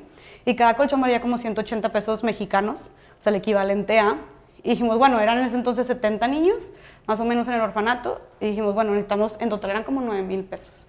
Es que la verdad, pues no es mucho este, para, para comprar colchones a todos los niños, allá todo era muy barato, pero nosotros íbamos todos súper ajustados, éramos como 8 voluntarios de Monterrey, íbamos con el, con el presupuesto súper ajustado, entonces dijimos, no lo podemos poner nosotros, vamos a tomarle foto a cómo están los niños, la subimos en nuestro Facebook, en nuestras redes sociales, yo no estaba en redes aquí, era mi Instagram personal nada más, este, y nos pasamos nuestros grupos de WhatsApp pidiéndole a cada persona que done 180 pesos para comprar un colchón y por cada persona que done le vamos a mandar la foto del niño agradeciendo. De que Todo eso fue día tuyo.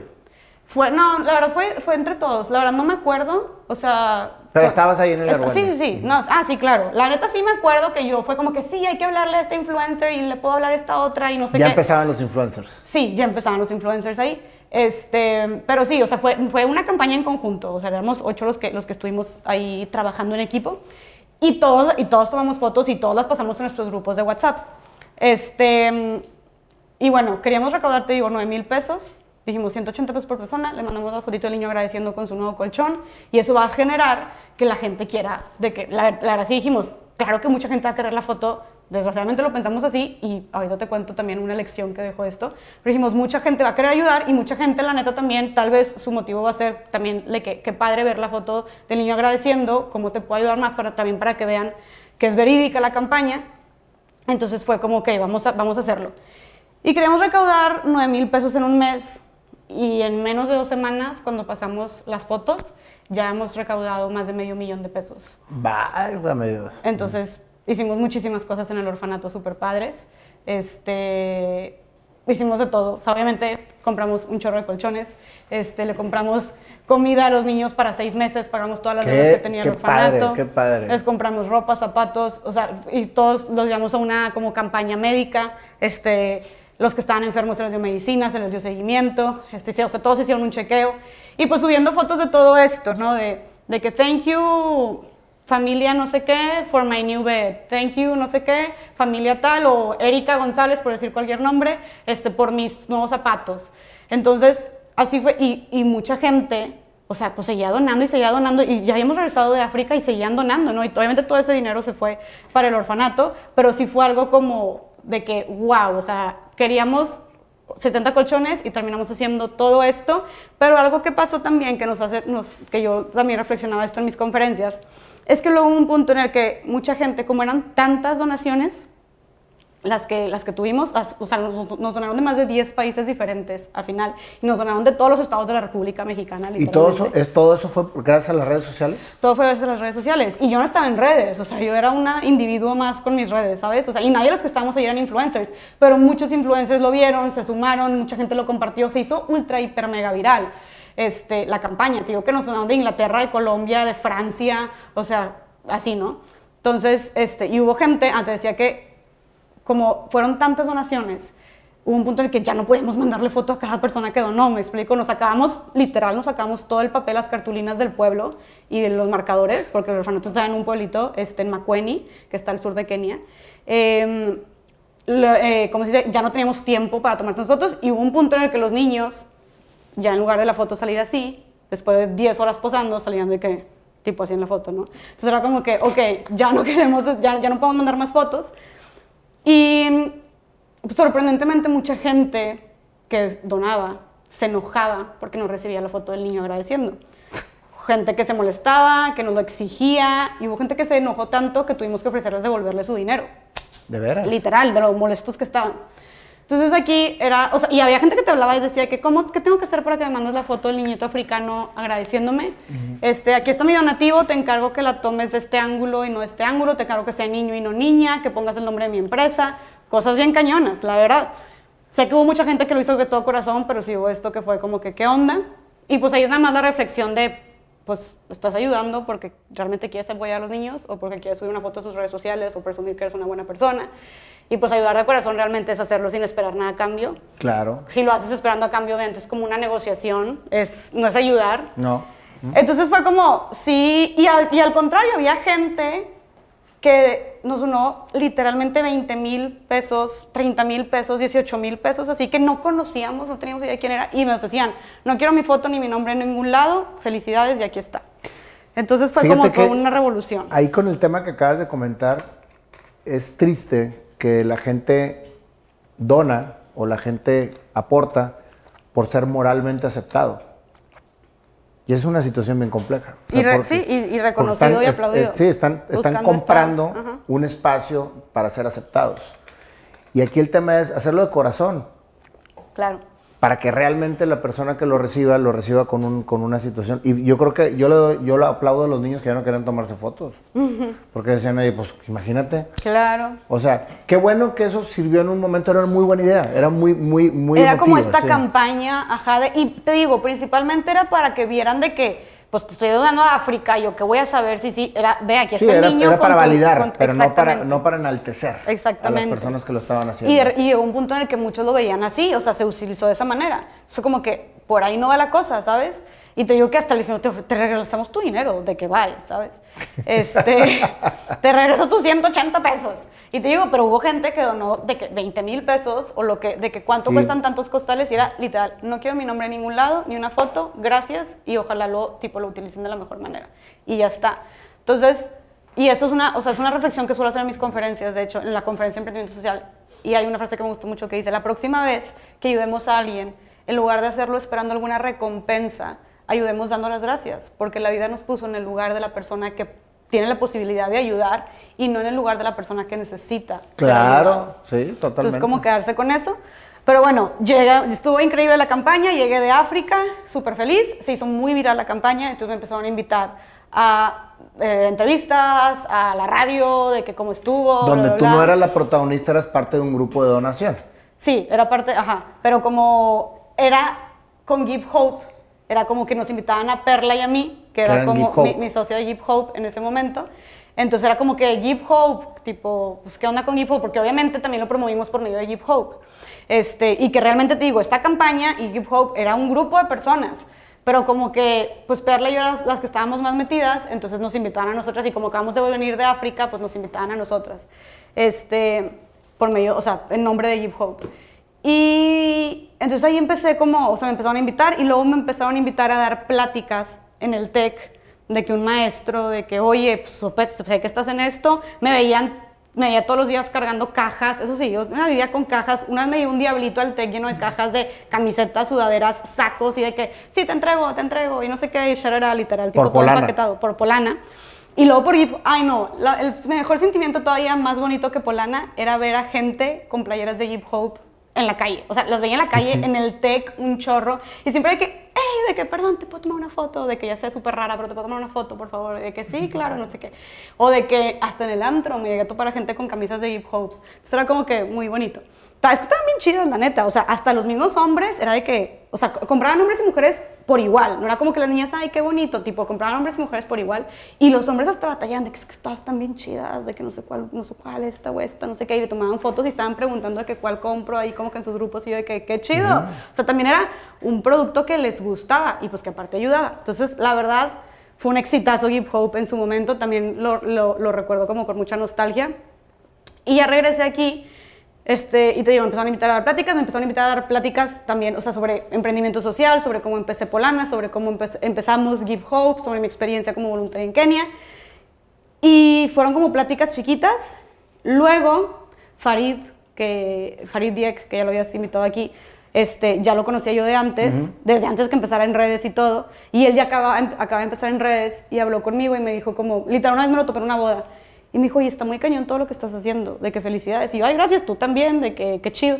Y él de que, oye, siento que tienes demasiado potencial, de que de compartir tu historia, de que deberías, tipo, de empezar, de entrarle a redes y entrar a conferencias y de que yo te ayudo, de que va. De yo, me dijo, y también me dijo, casi no hay mujeres, yo que estoy dando conferencias de emprendimiento, y sí, casi no hay mujeres en esto y siento que tú tienes mucho que contar. Y yo de que, bueno, va, entonces ya, él, y él, me ayudó. La neta dije, ay, siento que me lo está diciendo ahorita en la peda. Este, de que, y yo dije, mejor, le dije, bueno, pues hablamos mañana. Y al día siguiente me escribió, me dijo, no quiero que pienses que tú lo estás diciendo en la peda, de que, ¿qué onda? ¿Vamos por un café o algo para ayudarte? Y yo, ok. Y ahorita me empezó a ayudar a hacer mi portafolio. Y me acuerdo que, me, o sea, mi Instagram, a empezar en Instagram, y yo me acuerdo que le dije, dije, a ver, es que no hay manera, dije, yo nunca voy a grabarme un video hablándole a la cámara. O sea, no hay manera. Ay, y hola, enos aquí. Este, pero así, y me acuerdo que también me dijo que promociona porque al principio pues se usaba mucho la publicidad, o sea, meterle publicidad. Ahorita ya es más orgánico todo, pero al principio para la publicidad digital, me acuerdo que me decía, me, me dijo, métele publicidad a esa, a esa foto tuya, que sales como, salía yo creo que dando una plática, porque si subía cuando me invitaban a platiquitas así mi Instagram personal, pero era mi Instagram personal y ya, pues promocionalo. Y yo de que, no, de que qué oso. O sea, qué oso que estén viendo que yo estoy promocionando, me decir, ¿está que se cree la blogger o qué, no? Y me dijo que, es que tienes que empezar, o sea, ¿cómo vas a empezar? Así, así te empiezas a, posicionar y la madre, y yo de que, qué oso, qué oso, y me acuerdo que dije, ok, lo voy a promocionar, y la promocioné, o sea, no me acuerdo, pagué 200 pesos para promocionar esa, esa foto, pero me acuerdo, qué cañón, que le puse todos los estados de, de, o sea, todos los estados de México, Menos, literal, puse de que le quité de que Monterrey. O sea, no quería que nadie de Monterrey me viera. A mí me da mucha pena que mis amigos o conocidos o gente de la prepa o de la me vieran de que, pues, ¿y está qué? ¿Sabes? Pero te pasó lo mismo con las galletas. Ajá. Y luego ya te convertiste en la niña de las galletas. Sí. Entonces, fíjate cómo, cómo cuando te avientas, pues empiezan a pasar las cosas, ¿no? Sí, sí, sí, y así fue, o sea, fue como, al principio Monterrey, y obvio, tiempo después ya fue que sí, Monterrey y todos los San Pedro Y y, Escobedo y todas las partes. Y empecé a hacer contenido en redes, o sea, ya empecé a dar conferencias. Este, al principio, Farid me ayudó a meterme, o sea, él, él- él lo invitaban, por ejemplo, una- a una conferencia y me invitó como a mí a tres conferencias más. Y la gente empezó a escucharlo y me empezaron a invitar a más. O sea, y me empezaron a invitar a más y a más y a más. Me metí a una agencia, este, a MPV Management. Muy buena, por cierto. Muy ¿eh? buena agencia, muy buenos Sí, creadores excelente. que hay ahí. Y, y entonces, y, pero en fin, yo estaba empezando.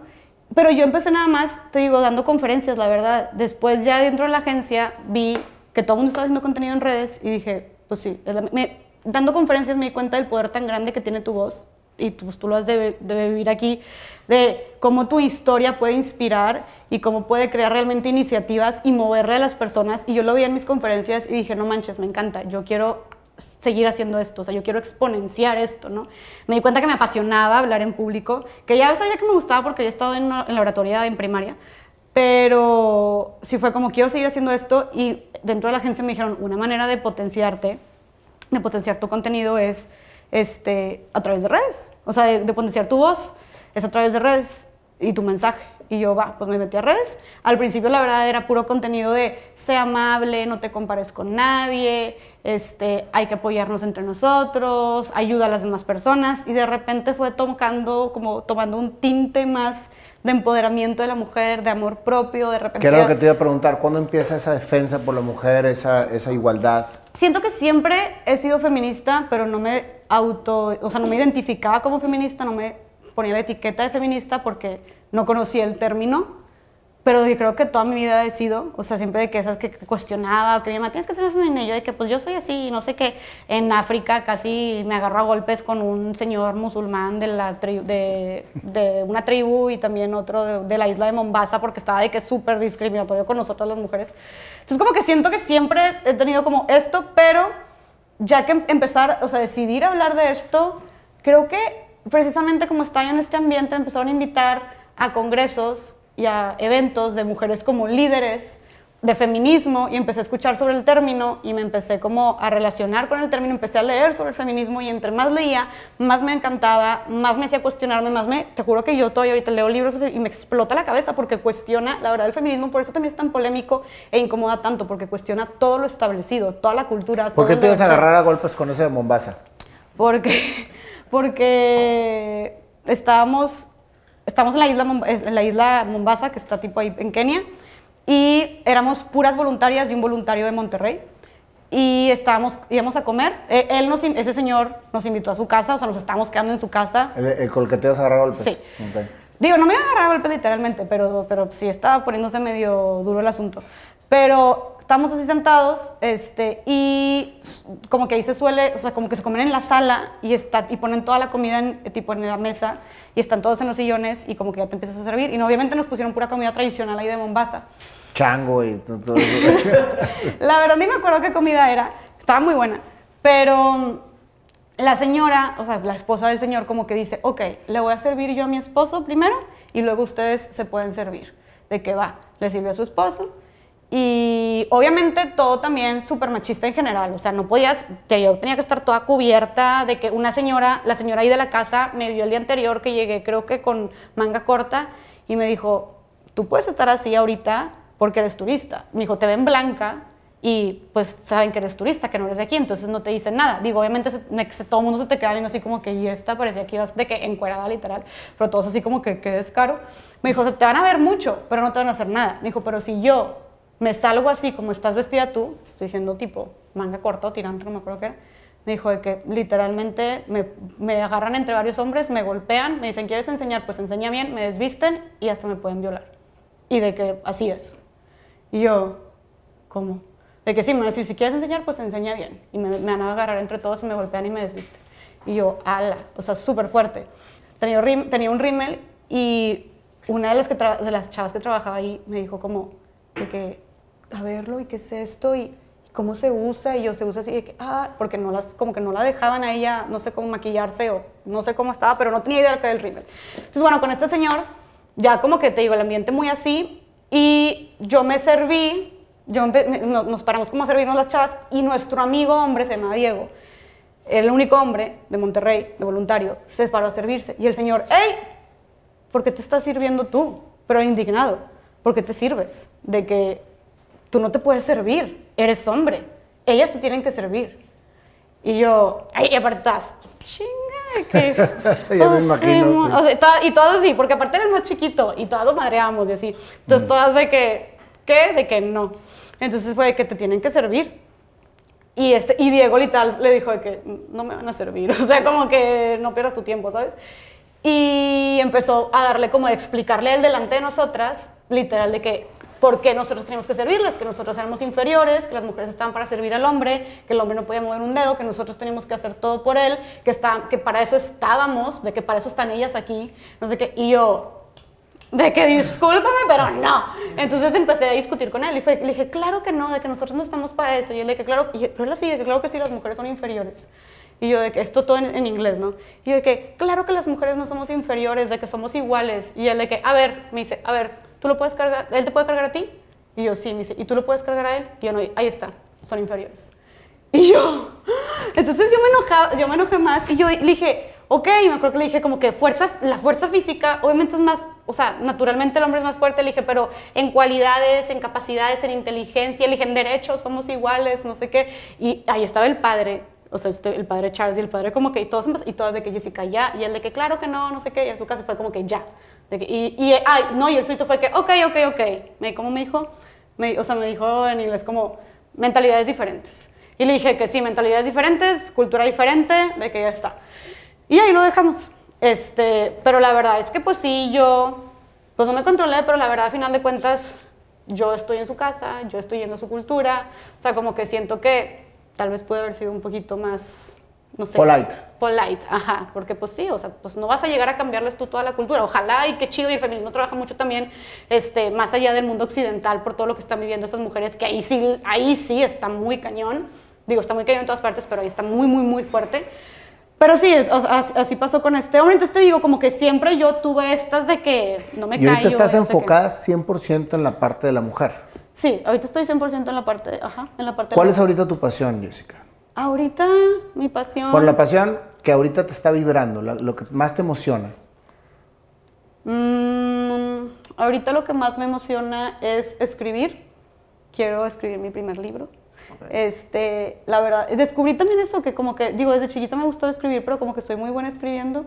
Este, mm, ay, bien, acá yo, de manera, lo digo de manera, la manera más humilde posible. Totalmente. soy buenísima escribiendo.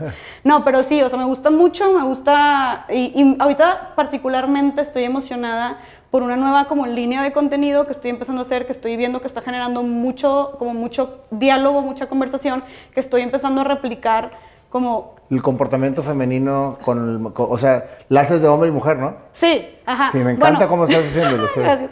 Pero, o sea, ya, ya ves, como que los reels me están gustando mucho y ya había hecho como estas dinámicas de hombre-mujer, pero ahorita como que específicamente estoy sacando una línea que es como representar los machismos o micromachismos cotidianos, o sea, literalmente... Hay mucho micromachismo, Sí, demasiado.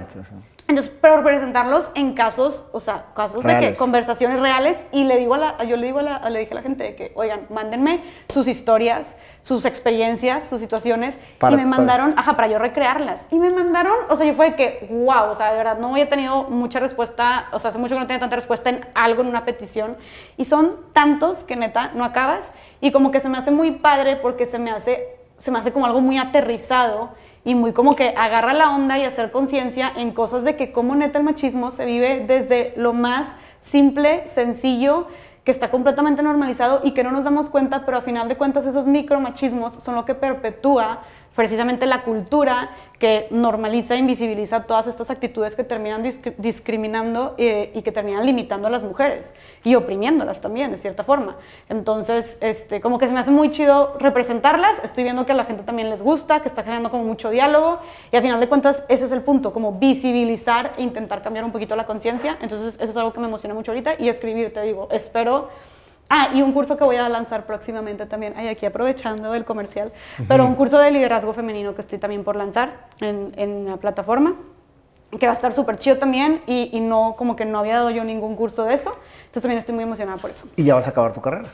Y ya voy a acabar mi carrera. Te soy sincera, pues, la verdad, mi carrera dejó de ser mi prioridad hace mucho tiempo, o sea, estoy como que y, se escucha bien mal que lo diga, pero la verdad, pues yo llevo como que desarrollándome en el tema profesional con todos mis proyectos a un lado tanto tiempo que como que la verdad la carrera la he, ido sacando como he podido, pero, pero no, ha sido, no ha sido mi prioridad, la verdad. Perdón, papá, pero la verdad no ha sido mi prioridad.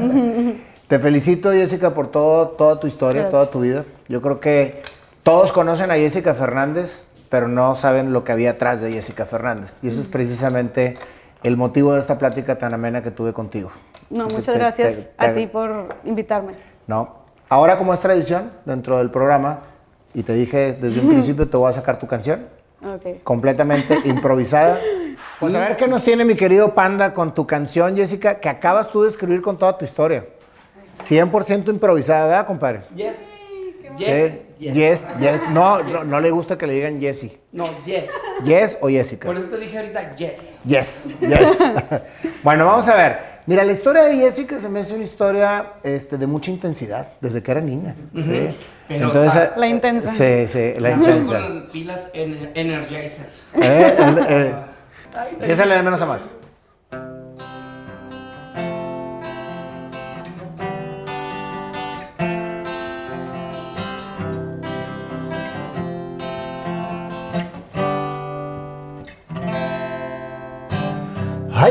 Cosas en la vida que no te explicas. Cuando eras chiquitita, algo pasó. Una niña introvertida, poco atrevida. En el kinder estabas y de repente cambió los papás y la sed te volvieron a repetir un año más. Tu seguridad cambió, tu vida revolucionó. Y Jessica despertó con bicis, con juegos diferentes todas las niñas, pantalón camuflajeado y cosas que eran diferentes te iban convirtiendo en alguien auténtico. Simplemente Jessica evolucionó, misiones descubrió muchas cosas viste y empezaste a soñar. Igualdad, situaciones, porque toda esta diferencia te cuestionabas. Tu mente empezó a cambiar, a venir, a evolucionar. Entonces descubriste cosas nuevas para ti, siempre luchando por obtener. Te ibas a ir ahora de misiones a la selva de Mérida, pero no había con qué. Te pusiste a vender galletas en el TEC te decían qué onda con esa niña, la niña de las galletas te volviste. Después todos te copiaron, pero tu objetivo lograste. Soñaste que África querías ir a misiones a ver qué onda, pero todavía no estabas preparada. Al padre conociste y él te dijo, Vente para acá, pero también tienes que ayudar. Ya existía Polana, un gran proyecto que no sabías ni cómo hacerle, pero simplemente pasó por tu buena voluntad de ayudar a un chavito que estaba vendiendo y nadie lo pelaba. Jessica llegó y dijo, ¿por qué estás aquí? Vente por acá, yo te ayudo a entrar. Y ese chavo después te ayudó y a África te mandó porque Polana nació. Estando allá te encontraste con mucha necesidad. Los niños dormían en colchones sucios y apestosos. No tenían para comer. Tanta necesidad. ¿Qué hacemos? Vamos a hacer algo que se llamó Hip hop. Hip Hop. Hip Hop, una parte de tu vida aportó. Lo que necesitaban se amuntó, se sumó y llegó a ayudar a cumplir tu objetivo. A África fuiste a dar y mucho dejaste por allá. Jessica siguió y a las redes se metió. Un nicho encontró y a muchos ayudó. Justicia, equidad, con todos vamos a avanzar. Y ahora lo que haces es espectacular. Conferencias, escritura, todo lo que quieras lo logras.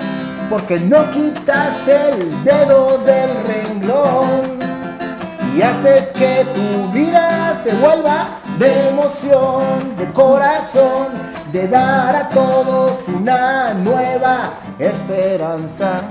Y todas esas mujeres que necesitan motivación para llevar su corazón a ser las grandes empoderadas, igualar a todos, para todas, y eso lo pasas adelante y todo lo que haces te motiva a seguir.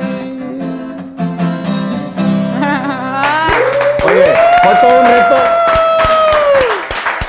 Oye, todo- bueno, muchísimas gracias Jessy por tu tiempo, por contarnos tu historia y te felicito porque en realidad eres una mujer ejemplar que hace que las mujeres, que también son ejemplares, lo descubran.